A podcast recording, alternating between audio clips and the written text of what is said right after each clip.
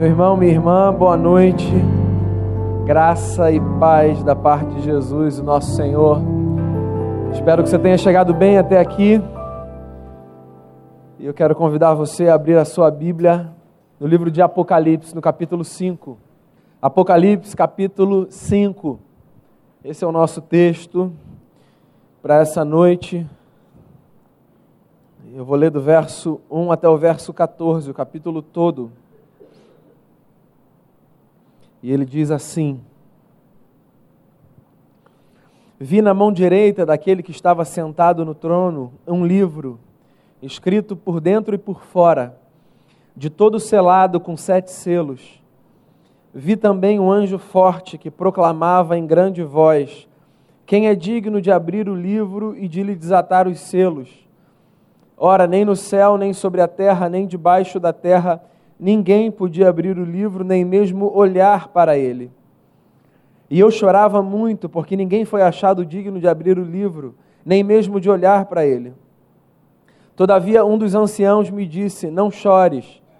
Eis que o leão da tribo de Judá, raiz de Davi, venceu para abrir o livro e os seus sete selos. Então vi no meio do trono e dos quatro seres viventes e entre os anciãos, de pé, um cordeiro como tendo sido morto. Ele tinha sete chifres, bem como sete olhos, que são os sete Espíritos de Deus enviados por toda a terra. Veio, pois, e tomou o livro da mão direita daquele que estava sentado no trono.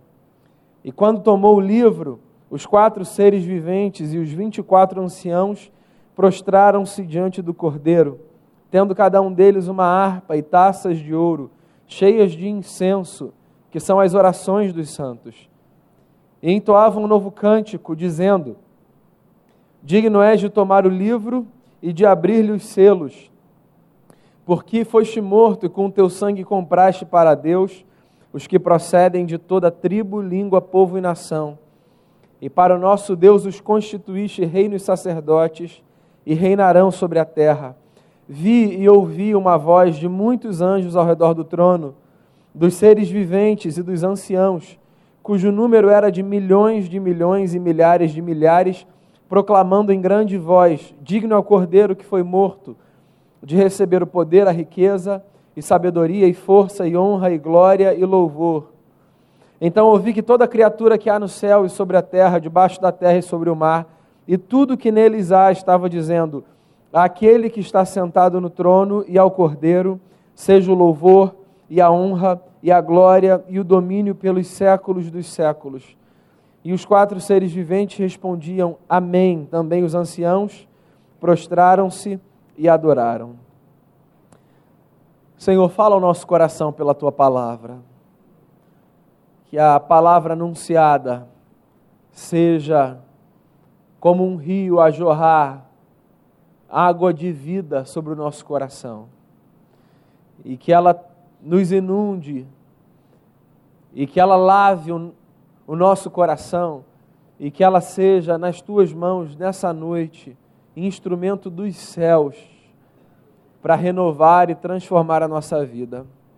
Nós aquietamos o nosso coração, nos rendemos a Ti e pelos méritos de Jesus, pedindo perdão pelos nossos pecados, rogamos ao Senhor que o Teu Espírito Santo haja abrindo os nossos olhos e nos fazendo entender mais um pouco da tua bela verdade. É a oração que eu faço, tanto por mim quanto por cada um dos meus irmãos e irmãs, em nome de Jesus. Amém. Pergunta que eu queria fazer para a gente começar a nossa conversa nessa noite pode parecer muito óbvia, mas eu vou fazer mesmo assim. A pergunta é a seguinte: de quem é a missão da igreja? Parece aquelas perguntas qual é a cor do cavalo preto do Napoleão, né? A resposta está na pergunta. Mas eu não sei se na verdade a resposta está na pergunta. Ainda que eu diga assim, de quem é a missão da igreja, o que faz a gente acreditar, num primeiro momento, que a missão obviamente é da igreja, eu queria pensar com você, nessa noite, um pouco, sobre a possibilidade de haver alguém para além da gente de quem essa missão, que nós chamamos de nossa, pertence, ou a quem essa missão pertence. Apocalipse 5 é, na minha opinião, um dos capítulos mais bonitos desse livro, que é um livro um pouco assustador a quem não está acostumado com literatura apocalíptica. Eu queria usar Apocalipse 5 para tentar responder essa pergunta: de quem é a missão da igreja? Queria que você guardasse essa pergunta, a gente vai voltar a ela mais para o final. Só para tentar contextualizar o texto que eu li, talvez você não seja um conhecedor do Apocalipse. O Apocalipse é um livro de muitas visões e de muitas revelações, de muito símbolo, de muita imagem que aponta para alguma coisa.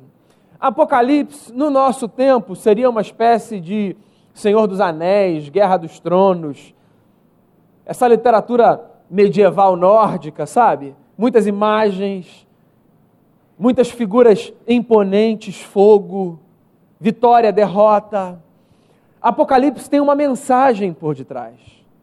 A mensagem por detrás de Apocalipse é a seguinte: se eu tivesse que resumir numa frase, existe um mundo, palco de maldade, mas que terá, no fim da sua história, a notícia de que o bem venceu o mal. Essa é a mensagem de Apocalipse. Apocalipse não é um livro assustador, ainda que pareça a muitos. Apocalipse é um livro de esperança. E o que você tem é o seguinte: do capítulo 1 até o capítulo 3, você tem uma visão que João, o apóstolo, autor do Apocalipse, recebe. A primeira visão que ele recebe na ilha de Pátimos é a parte mais fácil do livro. A parte em que a gente encontra as sete cartas que João envia da parte de Jesus para sete igrejas que ficavam em sete cidades na Ásia Menor, uma província do Império Romano. A partir do capítulo 4, a gente tem uma segunda visão no Apocalipse. Essa visão começa muito gloriosa.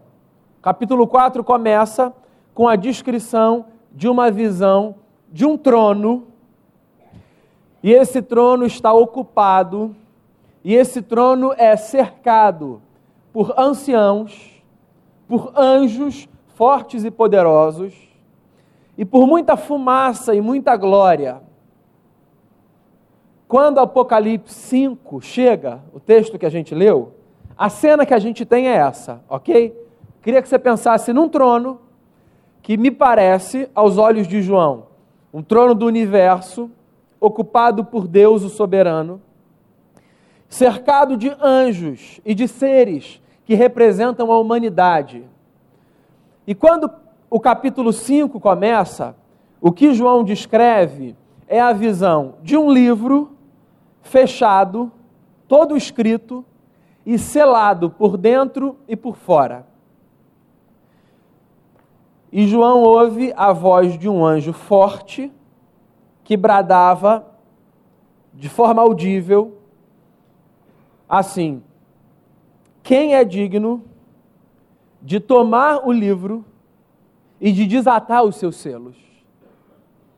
Um anjo forte gritando, dizendo: Quem é capaz de tomar o livro das mãos daquele que se assenta no trono e de desatar os selos e de abrir Bem, um anjo forte gritando, você só responde se tem muita certeza que você é essa pessoa, certo?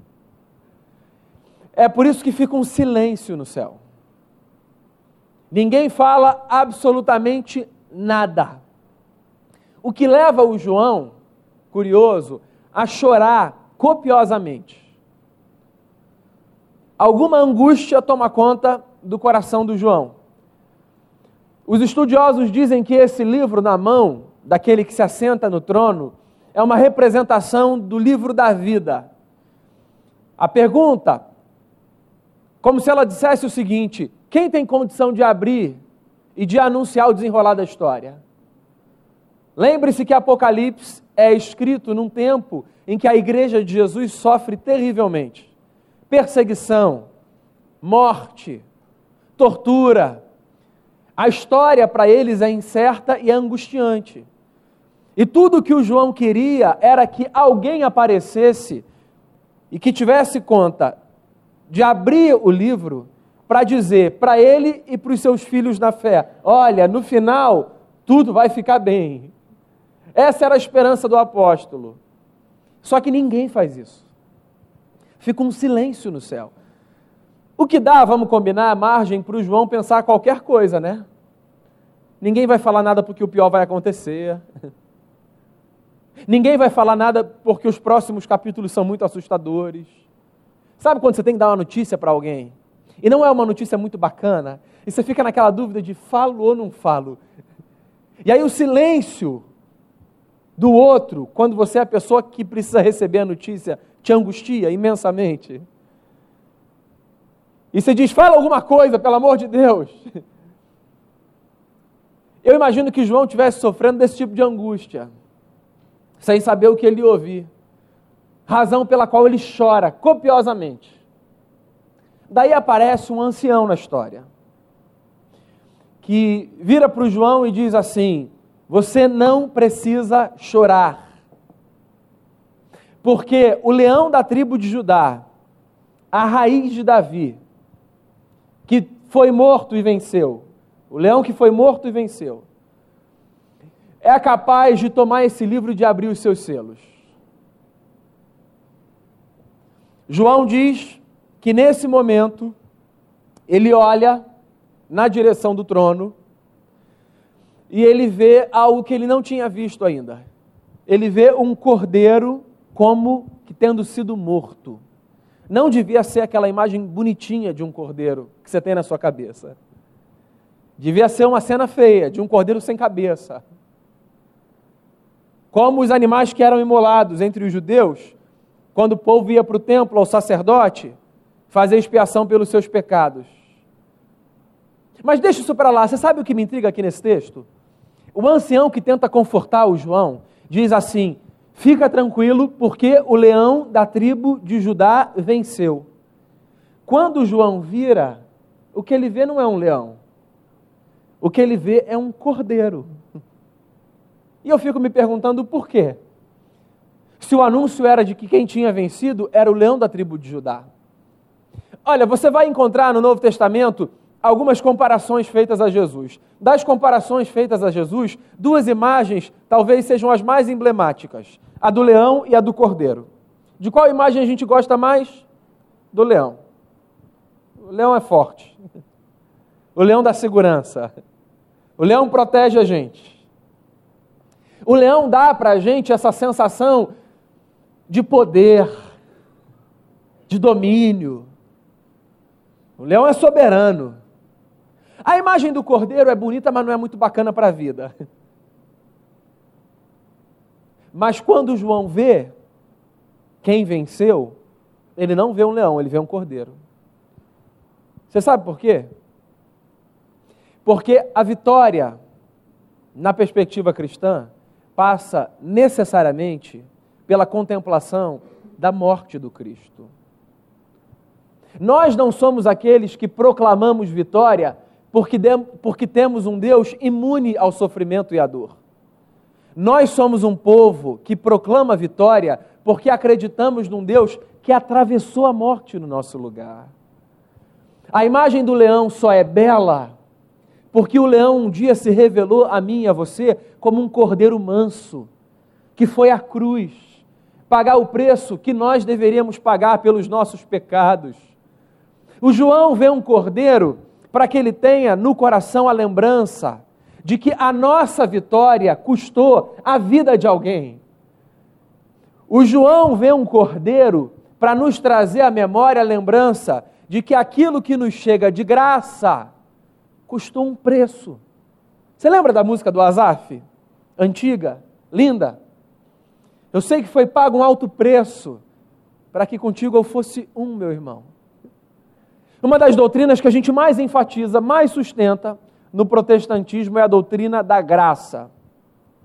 Ou seja, nós afirmamos e reafirmamos que aquilo que nós experimentamos da parte de Deus não nos custa nada.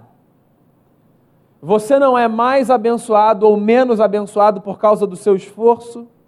Você não é mais abençoado ou menos abençoado por causa do seu dízimo. Você não é mais abençoado ou menos abençoado por causa da sua assiduidade na igreja. Você não é mais abençoado ou menos abençoado por causa da quantidade de atividades com as quais você se engaja.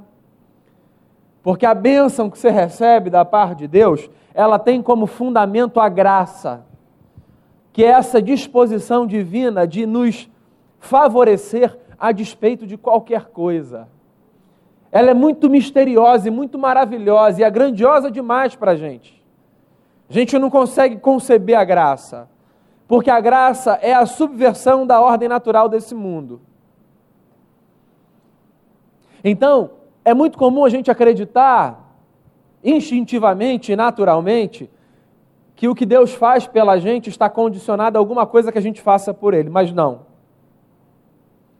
É de graça que você recebe. Só que dizer que é de graça que você recebe não significa dizer que foi de graça o que você recebe. Você entende? Chega a você de graça, mas custou a vida do Filho de Deus. Chega a você de graça, mas custou um abalo na comunhão da Trindade. Chega a você de graça, mas custou o sacrifício do filho que tomou forma na história para viver no seu lugar. Das frases de Jesus, uma das mais angustiantes é quando ele na cruz se dirige ao Pai, dizendo assim: Deus meu, Deus meu, por que me desamparaste? Você consegue conceber a profundidade disso? O que Jesus está dizendo ali é que, para acolher a humanidade, Deus deixou por um instante o seu filho desamparado. O filho que tomou sobre si o meu pecado e o seu pecado. Se sentiu uma vez na história, uma única vez na história, desamparado por um pai que sempre o teve nos seus braços. Sim, quando você olhar para Jesus, por mais triunfalista que você queira ser, não veja nele apenas o leão da tribo de Judá.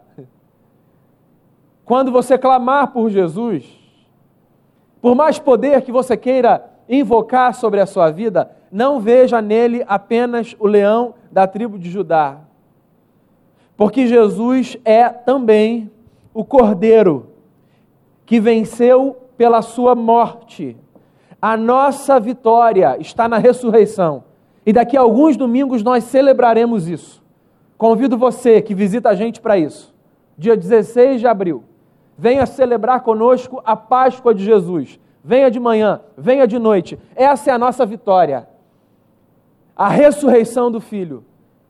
Mas a ressurreição não faz o menor sentido se nós não contemplarmos o Cristo que foi pendurado no madeiro um cordeiro, como que tendo sido morto. Segundo o ancião, que tenta consolar o João, o cordeiro que foi morto é o único capaz de tomar o livro das mãos daquele que se assenta no trono e de desatar os seus selos e de desvendar a história. Daí, João começa a entender tudo o que está acontecendo quando um coral começa a cantar nos céus. Olha só o que, que ele diz. E quando tomou o livro, os quatro seres viventes e os vinte e quatro anciãos prostraram-se diante do cordeiro, tendo cada um deles uma harpa e taças de ouro cheias de incenso, que são as orações dos santos. Deixa eu só fazer uma pausa aqui. A você que acha que as suas orações não são ouvidas? A você que acha que as suas orações são palavras soltas no vento, que se perdem? Todas as suas orações estão diante do trono da graça de Deus. Não há nenhuma oração feita a Deus pelos méritos do seu filho Jesus que não seja recebida pelo seu Senhor. As suas orações podem demorar para serem ouvidas, as suas orações podem ser respondidas de forma diferente da forma como você espera, mas todas as suas orações, feitas ao Pai, através do Filho, Jesus Cristo, o nosso Senhor, têm endereço certo: o trono da graça de Deus. Fecha parênteses. E entoavam, verso 9, novo cântico, dizendo: Digno és de tomar o livro e de abrir-lhe os selos, porque foste morto, e com o teu sangue compraste para Deus os que procedem de toda tribo, língua, povo e nação. E para o nosso Deus os constituíste reino e sacerdotes, e reinarão sobre a terra. Então agora o João está entendendo. De quem é a missão da igreja? A missão da igreja é do Senhor da igreja. A missão da igreja é do Cristo, que com o seu sangue comprou para si gente como a gente. Homens e mulheres de toda tribo, de todo povo, de toda língua e de toda nação. Você aprendeu na igreja que você tem uma missão, não aprendeu? E que a sua missão é a de anunciar aos homens e às mulheres que Deus é bom e te ama. Não é isso? E que você é responsável por fazer com que as pessoas conheçam a Deus, o Deus que te salvou. Sim, você tem essa missão. Mas essa missão, na verdade, é só um desdobramento de uma outra missão que não é sua. A grande missão na história é de Deus. Porque sozinho, sem precisar de mim nem de você, apenas com o sangue do seu filho Jesus, ele comprou para si homens e mulheres de todo povo, de toda tribo, de toda língua, de toda nação. Fazer parte da igreja é maravilhoso, maravilhoso. Eu acho que é uma experiência única. Você conhece gente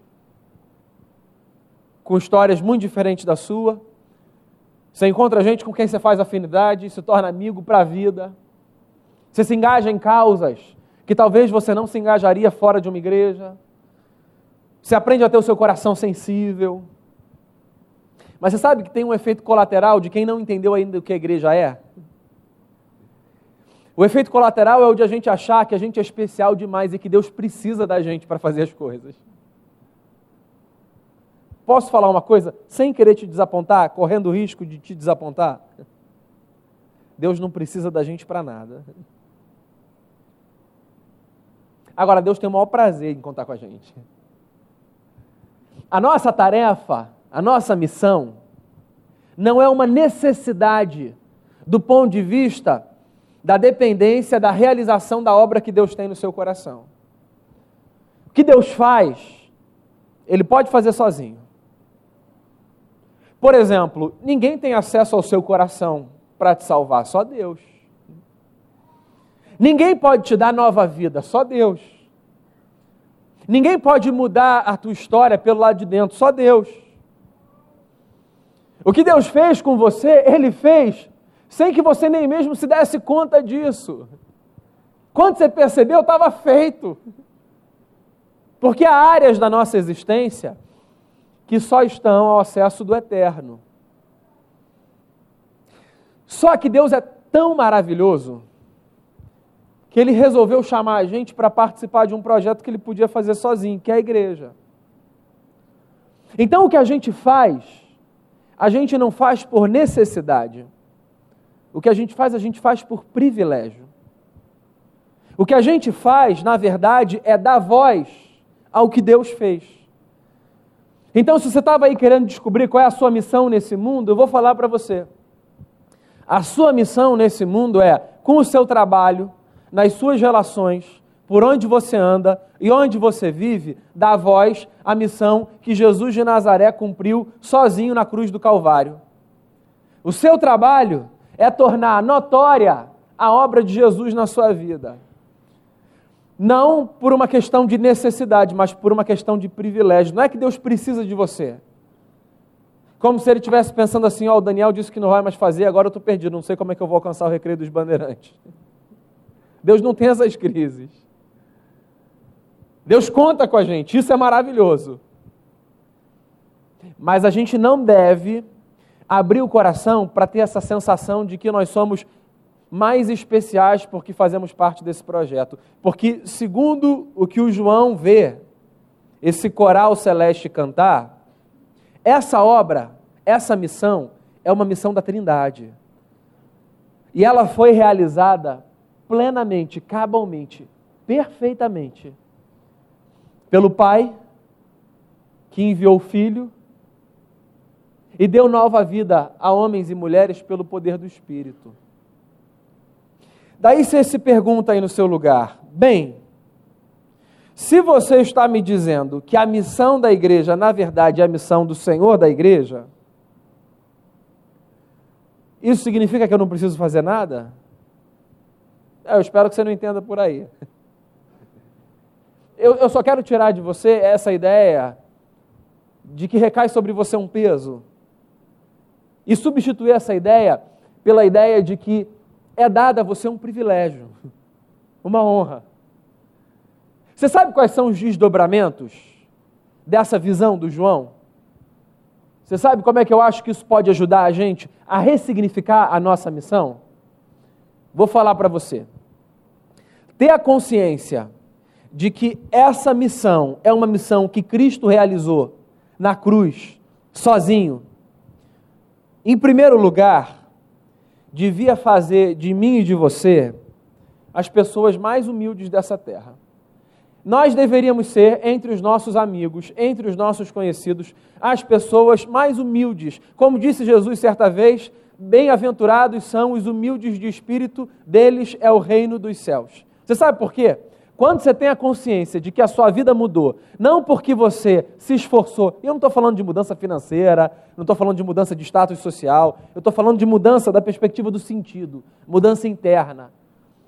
Quando você tem a consciência de que a sua vida por dentro mudou, não por você, mas pela graça de Deus, o seu coração, ele é desinflado, ele volta para o lugar que ele deve ficar. O seu ego é esvaziado, você tem a consciência de que não é porque você é uma pessoa maravilhosa e melhor do que as outras, é porque você teve a graça de experimentar esse amor que se espalha pela terra e que inunda corações sedentos. Eu queria que você saísse daqui nessa noite com essa consciência de que você é o que você é, pela graça de Deus. De que você está onde você está, da perspectiva do seu lugar de vida, da maneira como você encara o mundo, por causa da graça de Deus. Porque Deus te ama. Olha, a gente precisa bater nessa tecla, viu?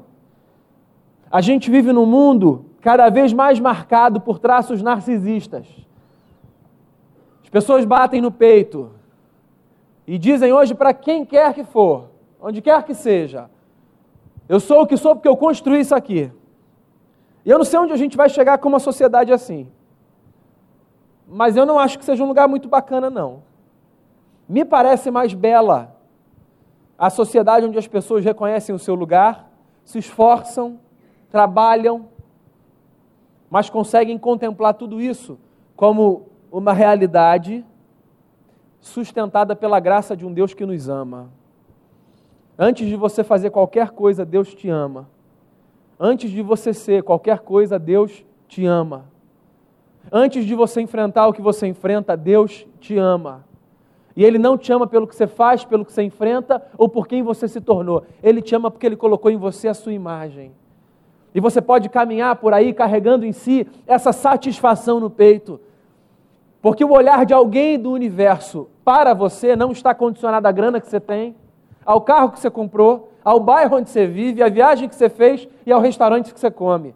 Alguém te olha no universo pelo que você é, pelo lado de dentro, e diz assim: Ó, eu amo você. Eu queria que você guardasse no seu coração a frase do Pai acerca de Jesus e que você carregasse essa frase na sua vida. Você é filho amado de Deus. Você é filha amada de Deus. A gente precisa ouvir isso. Porque esse mundo é um mundo onde nós somos diminuídos pelo que fazemos, pelo que temos ou deixamos de ter, ou aumentados pelo que fazemos, pelo que temos ou pelo que deixamos de ter. E existe alguém no universo que olha para você não pelo que você faz, tem ou deixa de ter. E esse alguém é Deus, que comprou a sua vida com o sangue de Jesus, o seu filho. E que dos céus brada ao seu coração dizendo: Eu amo você, Deus te ama. Você sabe qual é outro desdobramento dessa verdade? Quando eu tenho a consciência de que a missão da igreja, na verdade, é do Senhor da igreja, eu preciso ser a pessoa mais grata dessa terra. Entre os seus amigos, entre as pessoas que se relacionam com você, Você deve ser aquele que carrega mais gratidão no coração, se você tem consciência do que Deus fez sozinho por você. Seja uma pessoa grata. Seja alguém que cultiva no coração essa disposição de olhar para os céus e dizer assim: ó, obrigado, Senhor, por mais um dia de vida. Faça isso, faz bem para a sua alma, mesmo no dia difícil, mesmo no dia de luta, mesmo quando o céu tiver cinza, ainda que o sol brilhe e não haja nuvem, às vezes o céu é cinza. Nesse dia, olhe para cima e diga: obrigado, Senhor. Obrigado. Obrigado porque o Senhor me sustenta. Obrigado pela saúde. Obrigado pela força. Obrigado pelo trabalho. Obrigado por essa oportunidade. Obrigado pelos desertos que me fazem crescer. Eu não quero ser contado entre os nove leprosos que não voltaram para agradecer Jesus. Eu quero ser como o samaritano, que, diferente dos outros nove judeus, voltou para o Cristo, que o havia livrado do seu mal só para dizer obrigado, Senhor. Então, se o seu coração estiver endurecido demais para orar, ou se te faltarem palavras para expressar a Deus alguma coisa, ou se você estiver sem força, porque às vezes a gente não tem força mesmo, ou se você não encontrar razão, só diz assim para ele: Obrigado, Senhor. Seja grato, porque Ele te ama e Ele te sustenta. E poucas coisas são tão poderosas para mudar o rumo do nosso dia quanto a gratidão no coração. Jesus fez sozinho, é por isso que eu olho para a cruz e eu digo: obrigado, Senhor. Porque eu não ajudei em nada. E eu ainda estou tendo a consciência de que eu sou um privilegiado por participar desse projeto. Esse é o terceiro desdobramento. Quando eu tenho a consciência de que a missão da igreja é, na verdade, a missão do Senhor da igreja, eu encaro a minha missão como um grande privilégio. Evangelizar não é um peso, não. Evangelizar é uma honra. Ser porta-voz de Deus é uma honra. Dizer para alguém, ó, oh, tem alguém que te ama, é uma honra. Então, quando você sentir no coração aquele desejo de dizer para alguém que está do seu lado, ó, oh, tem um Deus que ama você, diga. Diga. Que você recebeu esse convite não é porque você é especial, não, é porque Deus quer te dar o privilégio de participar desse projeto que é da Trindade. Deus pode acessar corações sozinhos. Deus pode acessar corações sem precisar da sua ajuda e da minha mas Ele deu para a gente essa honra, da gente sair por aí nesse mundo dizendo para pessoas que existe alguém que as quer bem. Então, quando você se sentir constrangido, vença o constrangimento, porque tem gente que precisa ouvir de você que existe um Deus que ama. Quando você estiver envergonhado, vença a vergonha. Quando você estiver desanimado, vença o desânimo. Faça isso da forma que você achar que deve fazer com um sorriso, com um convite para alguém numa célula, na igreja, dando um livro, dando uma Bíblia, mandando uma mensagem, orando, falando do lado sobre o amor de Jesus. Mas faça isso, porque tem gente nessa vida que precisa ouvir que existe no universo um Deus que se importa com o seu coração. Por sinal, eu não sei se você está aqui nessa noite para ouvir exatamente esse recado. E se Deus te trouxe aqui para ouvir exatamente esse recado, eu quero dizer a você, com muita alegria: Deus ama você e se importa com você. E deu o seu filho por você, para que você experimente vida numa medida que você nunca experimentou. Para que você perceba que o sentido da existência não está naquilo que você constrói está na possibilidade de descansar nos braços de alguém que fez tudo por você. A missão da igreja é de quem? É do Senhor da igreja. Foi Ele que, com o seu sangue, não com o meu, não com o seu, com o dele, comprou para o Pai homens e mulheres de toda tribo, de toda língua, de todo povo e de toda a nação. E fez dessa gente reino e sacerdote. Eu acho isso lindo, quero fechar com isso. Ele nos constituiu reino e sacerdote.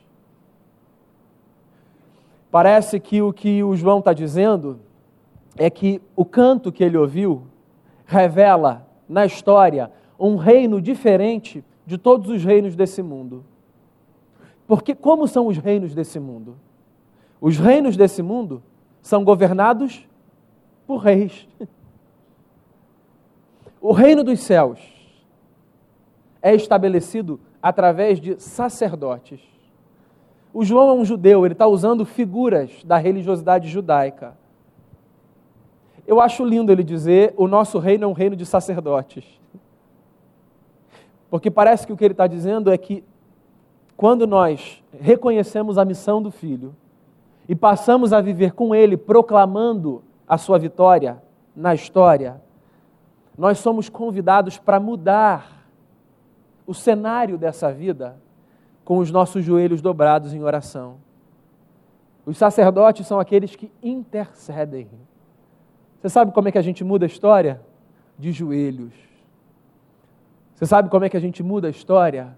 Proclamando o amor de Deus e rasgando o nosso coração diante desse trono maravilhoso, em favor de homens e mulheres que precisam de oração. Eu não sei se você prestou atenção na letra da última música que você cantou. Eu não vou calar os meus lábios. Eu vou profetizar.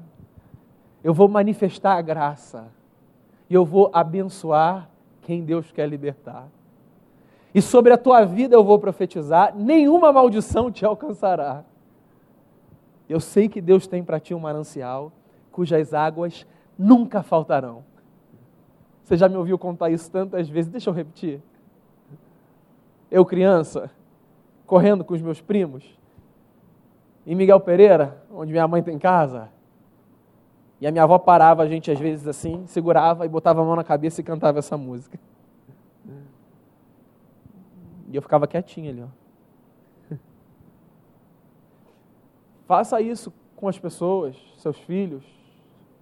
Que as suas palavras sejam palavras de bênção e não de maldição. Você agora, meu amigo, que entendeu o que Jesus fez por você, é um sacerdote nessa terra.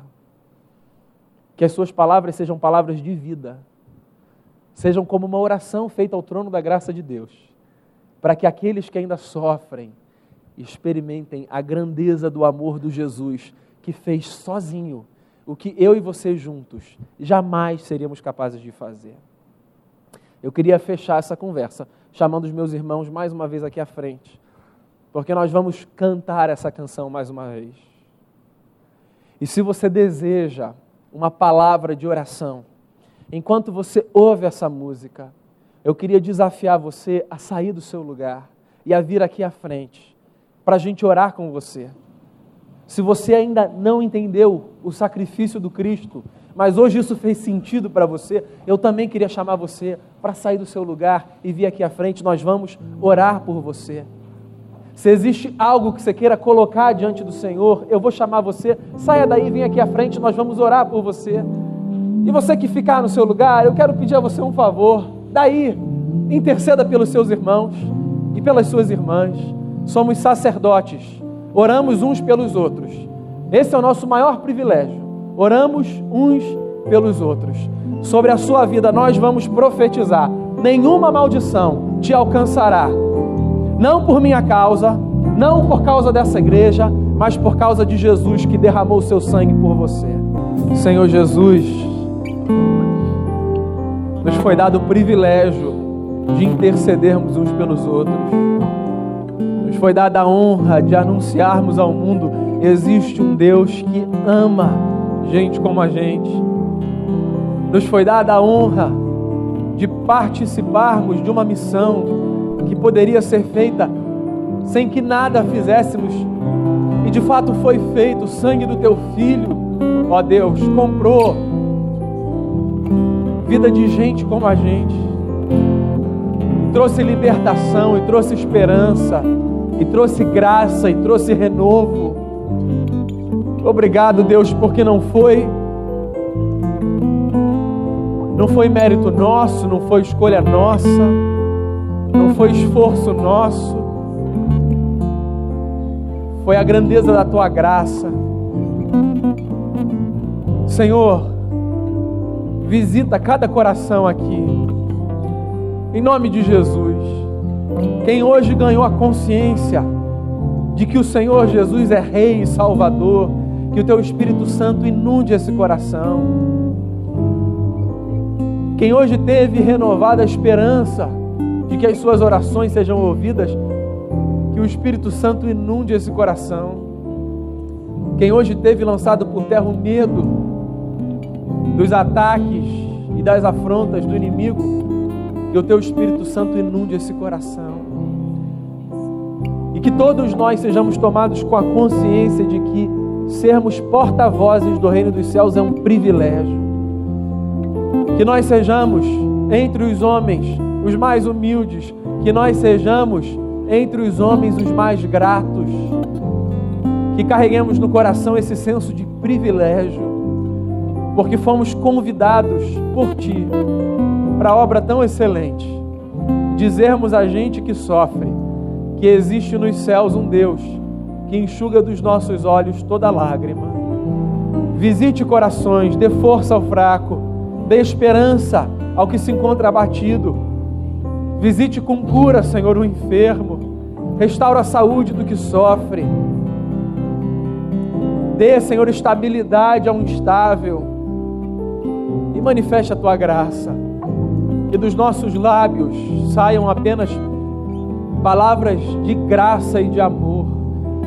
E que o que cantamos seja uma verdade que sobre a vida todos aqueles que o Senhor colocar diante de nós, as nossas palavras sejam proféticas, libertadoras, abençoadoras, e que a consciência de que por causa do sangue de Jesus, nenhuma maldição, nenhuma maldição nos alcança, traga paz e calma para o coração aflito. Obrigado pela proteção que temos em Ti e pela possibilidade de vivermos reconhecendo que a maior vitória desse mundo não está nos bens que nós podemos adquirir, no status que podemos alcançar, mas na certeza de que ao nosso coração sussurra uma voz dizendo: Vocês são meus filhos amados em quem eu tenho todo prazer. Que todo mundo aqui seja inundado, Senhor, por essa consciência.